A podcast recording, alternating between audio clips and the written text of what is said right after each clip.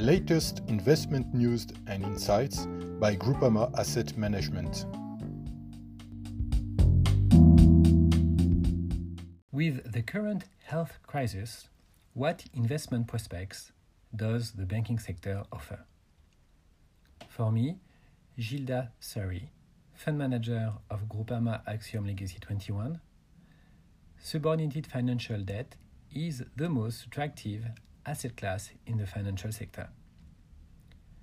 This is a market segment of more than 500 billion euro equivalent made of bonds issued by financial institutions, namely banks and insurance companies, eligible for regulatory capital. Let me go through why subfinancials stand as an attractive investment today. First, the yield.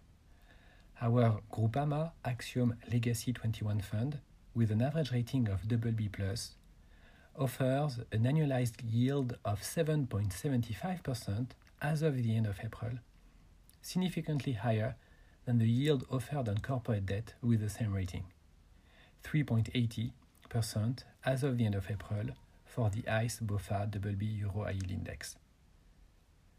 Second, the strong support of the asset class by regulators is another reason making sub-debt attractive. Let me remind you the exceptional measures taken in response to the adverse effects of COVID-19. 750 billion euros of emergency pandemic purchase program by the ECB, the extension of long-term financing or TLTRO, and finally, the easing of capital requirements. These measures position banks as a solution of the current crisis, while strengthening their capital at the same time.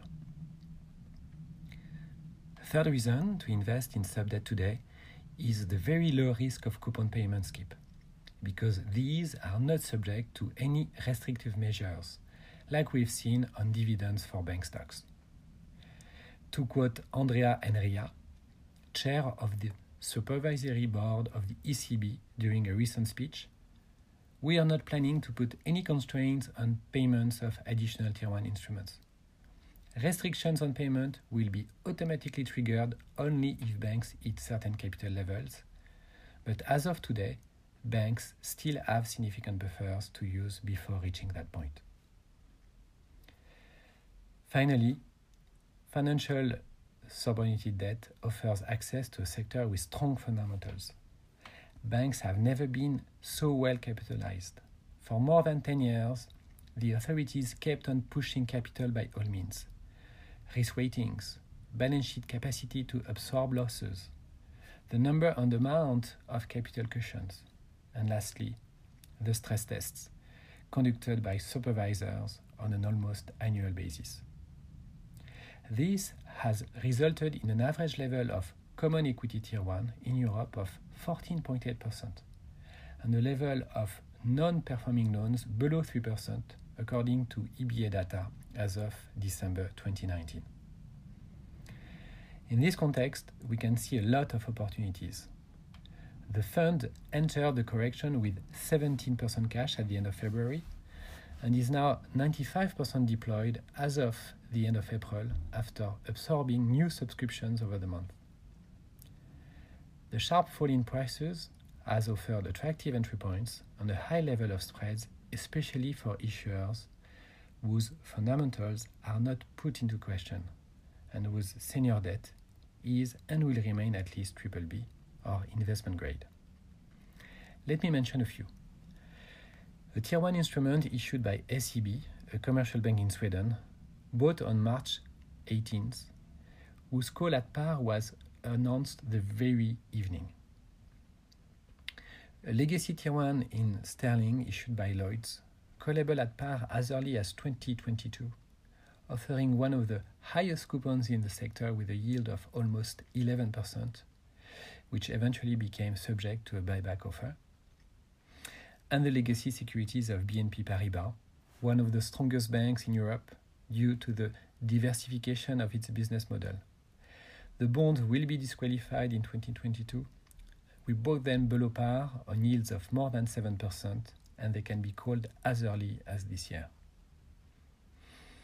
In this context, you may ask whether the legacy theme still stands. Are the capital instruments, however inefficient they may be, still deemed to be bought back by issuers? The regulatory transition introduced by the Basel III regulations is not being questioned. As a matter of fact, the old bonds, so called legacy, do not absorb losses as regulators expect them to do. As such, they are even less likely to remain on the balance sheet in the current crisis. Hence, regulators have stuck to the initial timeline for the disqualification of these bonds 2021 for banks and 2025 for insurers. It is important to note that despite the high market volatility caused by the health crisis, issuers continued to buy back their securities under the blessing of regulators. SEB and Lloyds, as mentioned, have announced the repurchase of their Tier 1 bonds. But Crédit Agricole followed on April the 2nd with a buyback offer for two of its legacy Tier 1 bonds.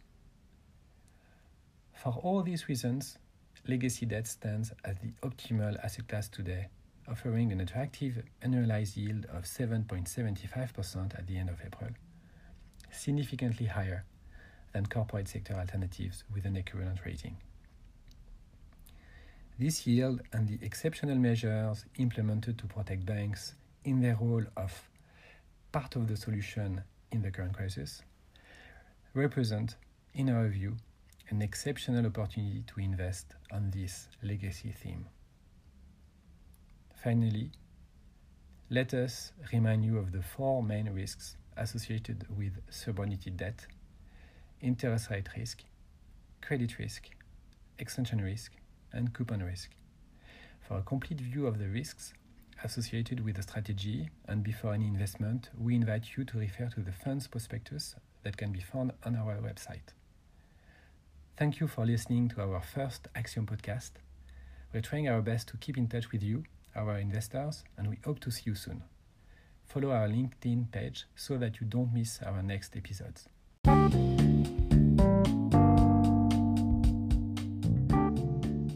This recording made by Groupama Asset Management and is provided for information purposes only. All investors must read the prospectus or the key investor information document prior to any investment. These documents can be obtained free of charge on request from Groupama Asset Management or on www.groupama-am.com. Past performance is not a reliable indicator of future performance.